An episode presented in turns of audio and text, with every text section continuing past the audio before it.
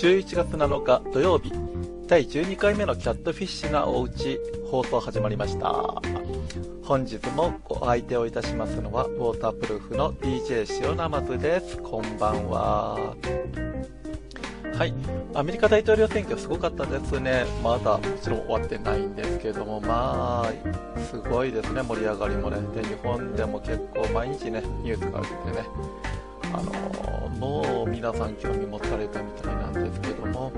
改めて日本はねアメリカに興味を持ちながら実はアメリカを知らないなということを実感しました。まあ個人的な話なのかもしれないんですけど大都市とね州の名前も全く一致しません。私もね毎年毎回このアメリカの大統領選挙でちょっとずつアメリカの都市の名前とか州の名前とか覚えてるんですけどね。もし選挙がなかったら本当知らないことだらけですね。私なんかハリウッドの位置すら知らなかったわけですからね。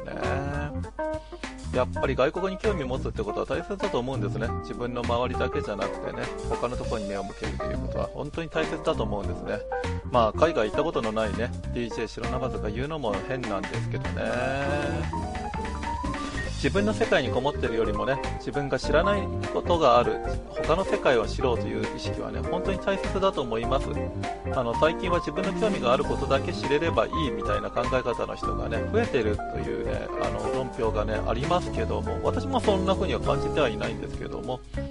ただそうであるんであればねあのちょっと怖いですね。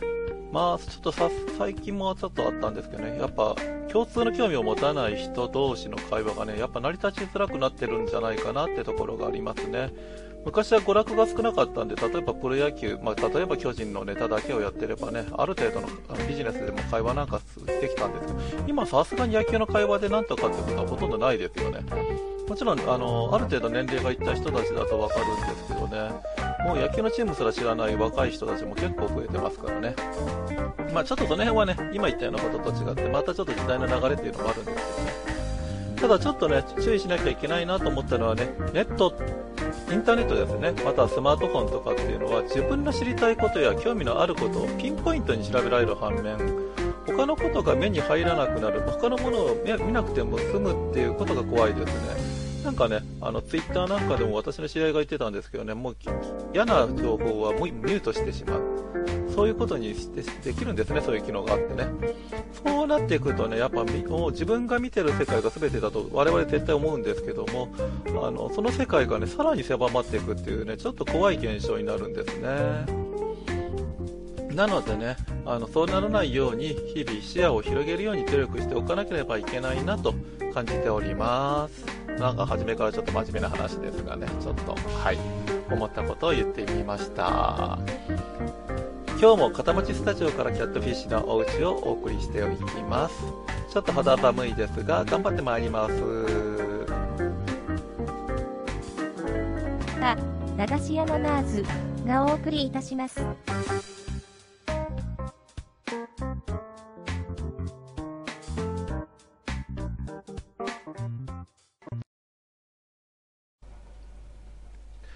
DJ 白ナマズの質問回答コーナー。パチパチパチパチパチパチ。このコーナーは、ナマズ日記スタイルに来た質問、過去の質問も含めてなんですけども、答えていこうというコーナーです。今日で3回目になります。では、ちなみちゃん、よろしくお願いいたします。マイホームを建てようと思っているのですが、地震で大丈夫か心配です。耐震等級3であれば、震度7でも安心と聞いたのですが本当ですか？はい。この質問は耐震診断にね、あの、行った時とか、住宅相談とかの時に多い質問です。まあネット上でもね、多分結構回答されてる方もいるとは思うんですけども、相変わらず多いですね。今日も1件ありましたね。はい。耐震性に関してはね、まあネットも含めて正しい情報が少ない。多分ネットだけが正しくないとかそういうことはないとは思うんですけども、ちょっとね、見てるとモヤモヤするなーということが多いんで、私もちょっと気をつけてはおります。まず耐震性を定めてる、建物の耐震性を定めているのはね、建築基準法という法律なんですけども、この法律はね、あの、まあ、家とか建物とか全般のものなんですけども、あの最最低の基準を定めているということでね、まあ、必要十分かどうかっていうのはまた別の話として、とりあえず最低の条件を定めておこうという法律なんですね。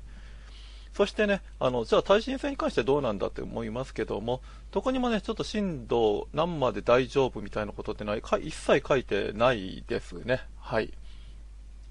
そしてね、耐震等級3というのはまた別な法律でね、あの、品格法という法律、まあ、この辺また後日ちょっと解説しようと思っておりますけども、あの、そういったもの、あの、ちょっと別な法律なんですけども、それにも実は表記がないんですね。じゃあ、えっと、震で、じゃあ、振り返ってみて、震度7っていうものは一体何なんだということを考えたときに、震度6強を超えるすべての地震の揺れのことなんですね。つまり、震度6強までは、例えばどこからどこまでっていう、まあ、小さい部分から大きい部分までの、まあ、範囲があったんですね。ただ、この震度7というものは範囲がないんですね。震度6強を超えちゃえば全部震度7と。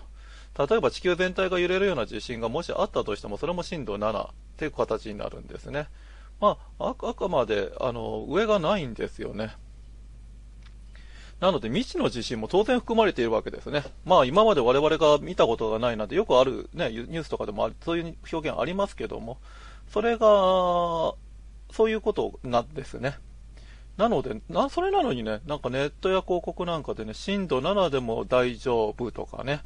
あの、震度7が来ても安心な、えっと、設計をしておりますよとかね、あの、書いてるものが結構あって、すごいびっくりというか、不思議というかって感じですよね。ただね、この辺、あの、まあ、そのことを知ってか知らないかわかんないんですけど、あの、中にはね、小さな文字ね、震度7って書いてあって、まあ、米印かなんかで書いてあって、阪神大震災のどこどこの、えっと、揺れの程度みたいな感じで注意書きを書いているものもありますよね。だからそういったものはね、もう分かってますよね。震度7っていうのが無限ということをね。ただ、その震度7というのを、とりあえず阪神大震災が起こった時の揺れ、まあ、これもかなり強い揺れなんですけども、この揺れ程度だよっていうことで、その揺れに対しても大丈夫みたいな形の表現になっているものもあります。ただね、あのー、やっぱりちょっとそれで誤解を受けてしまう。それを、あの、それで、あの、間違えて感じてしまう人がいるのも確かで、ちょっとね、あの、もやもやするというか、ちょっと不安が残る表現だなと私は思っております。なのでね、ただ、それはまだいいかなと思うんだけど、実際本当に私も見てて、または私が聞いてる話でも、あの、設計者なんかでもね、うちの設計は震度7でも大丈夫ですよって、本当に言っちゃってる人いるんですね。そのまま、正し書きもなくね。本当に大丈夫なのかなこんなこと言ってって、ちょっと心配になってしまうんですよね。はい。まあ、それはともかく、えっと、最低の基準を定めている、えっと、建築基準法が十分でないことはね、まあ、その法文の整数上も明らかなんですけども、あの、耐震等級3というのは、その1.5倍の地震に、えっと、大丈夫って言ってるわけですよね。まあ、あの、言い方とか何か、まあ、本当に倍率だけでいいのかとか、あのじゃあ、地震の周期はどうなのかとか、まあ、そういった細かい問題とかって実はあるっちゃあるんですけども、確かにその地震って、めったに発生しないですよね。まあ、それはもう明らかなんですね。まあ、発生するかもしれないけども、そんなたくさん起こるもんでもないし、また起こったとしても他の地域だったりとか、まあ、その震源からちょっと離れてるとかでね、減衰してたりとかもするのでね、まあ、なかなかそれが直撃するっていうことは確かに考えづらいんですよね。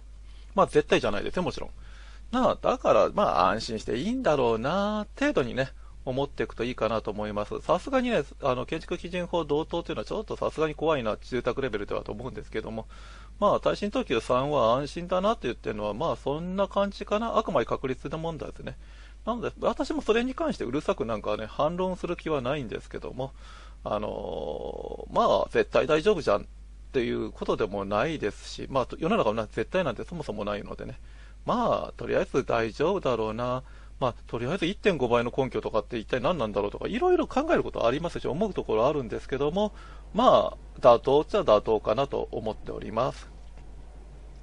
ただね、この話、いろいろ質問を受けたりとか調べたりとかしてた時に気がついたんですけども、あの、世の中ね、耐震等級3と言ってきながら、耐震等級3ではない、なんちゃって耐震等級3というものが結構溢れてることに気がつきました。これはね、建築基準法のね、まあ、あのー、必要な壁量というのの1.5倍の壁入れとけば、1.5倍の地震に対抗できるだろうみたいな考え方ですよね。あの、あくまでね、耐震等級3っていうのは、あの、その1.5倍の地震に耐えられる。1.5倍の揺れに耐えられる。まあちょっと、ちょっと概念的に見ればちょっとあやふやな部分はあるんですけども、なので、えっと、例えば壁だけを1.5倍にしたらそれだけのものに耐えられるかっていったらちょっと違うんですね。はい。例えばね、あの壁が強くなったら当然金物が強くなる。まあそれに関しては多分対応していると思うんですけども、例えば床の強さとか、まあ水平構面とか言われてますけども、あと建物の重量もね、重い屋根と軽い屋根でも全然変わってきますし、あのその他の条件もね、結構シビアに考えていくといろいろ変わってくる。また吹き抜けはどれぐらいまでいいのかっていう時に、やっぱし、あの耐震等級が上がれば、吹き抜けに対しても結構シビアになりますし、まあ、他のことに関しても結構いろいろ出てきますよね。なのでね、これいいのかって思うんですけども、意外と建築してもね、そういう言い方してきて、この間私がちょっと、あの、とあるプロの建築家の方から、あのまあ、性能評価を取りたいということで、えっと、実施最新等級の、まあ、壁量を計算してあげたんですね。まあ、依頼されたからやったんですけど、そしたらすごい怒られました。えっと、俺が計算してる1.5倍になってないぞと。はあ、と。まあ、設計者でもこんなもんなんですけど、一応丁寧には説明してあげたんですけども、まあそんな感じですのでね、ちょっと注意が必要ですね。で、こういったことはね、よくあるみたいで、例えば今言ったように性能評価とか取ってればいいんですけども、そういうものを出してないで、とりあえず1.5倍にしてしまって、耐震等級3相当ですよみたいな感じでお客様に営業、または説明している人がいますのでね、こういったものはね、当然安全かどうかって言ったらちょっと話すまでもありませんのでね、皆さんちょっと注意が必要です。これはもう設計者も、あの一般の方もちょっと注意していただけたらなと思います。はい。では、今日の特集に参りましょう。今日の特集は、ヒノキ神話を疑うです。私が建築関係ということでね、知っているからだと思うんですけど、まあよく飲んでるとね、あの、隣に寄ってきてね、俺の家、総ヒノキの家なんだぜ。シロアリだって全然寄せつけないから安心でいいだろみたいなことをね、言ってくるんですよね。まあ多分それはね、多分自分の家の自慢なかなかできないからね、こうあの建築やってる私なんかにね、言ってね、その良さをね、知ってもらいたいななんてことで言ってきてるとは思うんですけども、まあまあ、個人的に見てね、まあ、ヒノキの家っても多分いいと思います。はい。まず響きも高級です。今言ったようにヒノキの家って言うとやっぱおおと言ってもらえますしね。はい。で、まあ、ヒノキ、まあ、国産材ですしね。あの、狂いも少ないですし、まあ、耐湿性、耐水性、保存性とかも高いですしね。あの、やっぱし、長く使うもの、例えば寺とか城とか神社とかでもね、結構使われてきている優秀な木材の一つですよね。またね、あのー、それだけじゃなくて、その構造っていうだけじゃなくて、独特の香りからね、ヒノキのお風呂好きな人もいますしね、まあ、そういったことでも使われてきてるね、あの、日本の誇るね、あの国産材の一つですよね。はい、それは疑うことはありません。ただ、どんなものにもね、万能ってものがないんですね。あの、これはもう建築関係でも何でもそうですけども、あのヒノキが全て絶対ですような遺体のことは、まあ、誰も言ってないし、誰も思ってないと思ってたんですけど、意外と万能主義っていうのがあって、ちょっと怖いなと思ったんで、ちょっと今日、その辺を解説していきたいと思います。まず第一の欠点はね、まあ、これは欠点というかどうかわかんないですけど、まあ、高いです。値段が。他の杉とかに比べてもね、高いです。特にブランドヒノキは高いです。まあ、これはね、高級材だから仕方ないですし、それだけのことがあるということで、そういうの値段がついている、まあ、希少性もあるんでしょうけどね。まあ、これは欠点と言えるかどうかってところはちょっと微妙ですね。はい。で、次はね、その香りですね。人をね、リラックスさせたりとかね、あの、するし、あの、この匂い自体が好きっていう方もすごいいます。あの、ただね、あの、気分が悪くなる人もいるそうです。またちょっと揮発性有機物もね、ちょっとね、あの他の材木木材に比べてね、発散されているものでね、あのー、やっぱそれが体質が合わない人には、ちょっとあ、あのー、調子を崩す人もいるようなので、ちょっと気をつけた方がいいかなということです。まあ、どんな芳香剤もそうですよね。あのー、好き嫌いとかありますよね。だから、ヒノキがもし体質に合わないっていう人もいるかもしれないし、ただ単に匂いが嫌いっていう人もいるかもしれません。まあ、天然のものがね、すべて健康にプラスに働くわけではないのはね、もう明らかですのでね、なんかね、なんでも天然とか自然とか言うとね、健康にいいみたいな勝手な発想がありますけども、まあ、必ずしもそうではないんだよ。これ、ヒノキだけに言えるわけじゃありませんが、まあ、そういうことがあるんだよということは、ちょっと理解していただいた方がいいかなと思います。ただ、あのー、まあ、誤解を招くような言い方しちゃいましたけれども、確率は限りなく少ないですし、えっと、先にある程度調べておけばね、あの、そういうことになかなかなりませんので、で、出る量もね、少ないですからね。まあ、実際、まあ、確率は低いんでしょうね、というところです。はい。そしてね、最後にね、あの、私がちょっと問題視してるのはこの最後ですね。えっと、ヒノキはね、あの、まあ、先ほども喋ったあの方、私に言ってきた方もそうなんだけどね、シロアリに強い、絶対的に強い、シロアリは食わないだろうと思ってている方がいる点ですよね。シロアリはね、あのー、正直なところね、そこまでヒノキだって見てね、あじゃあ避けようみたいな頭脳構造じゃないので、目の前にあれば食います。それも、あのー、例えば湿度とか湿気とかがあればね、あのー、食いつきます。あの、もちろんヒノキ自体はね、あの、シロアリが食ったら嫌だなっていうものは確かに入ってはいるんですけども、あの、だからといって食わないっていう保証はないです。実際食われて大、あの、被害を受けているものも多いです。で、あの、だから、えっと、結構そういうことがあるにもかかわらず、例えばホームページとか見ててもね、ヒノキ絶対主義のね、あの、ハウスビルダーさんとか結構いてびっくりしますよね。あの、だからシロアリ大丈夫なんですよって言ってるところとかね。ね、まあ、ただ、他、例えば、外来剤のね、ホワイトウッドとかに比べたらね、絶対的にね、被害を受けにくいのは確かって確かなんですけども、ただ、ヒノキの場合は、芯材はね、かなり実は強いって言われてるんですけど、変材、その周辺材ですよね、はやっぱしそんなに強くはないみたいですね、シロアリに対してね。だから、やっぱ食っちゃうって事例は結構多いです。またね、あのー、まあ、シロアリはやっぱ湿気を好むと言いますけどね、湿度とか水分環境によってもね、被害出る出ないが分かれますのでね、あのー、そういったことも出てくる材料だよ、もう絶対的に大丈夫なものではないよということは、ちょっと理解していただければなと思います。まあ、だからシロ、あのシロアリ対策でね、あのヒノキを使うって場合に関してはね、当然のことが湿気が出ないような床下の作り、環境、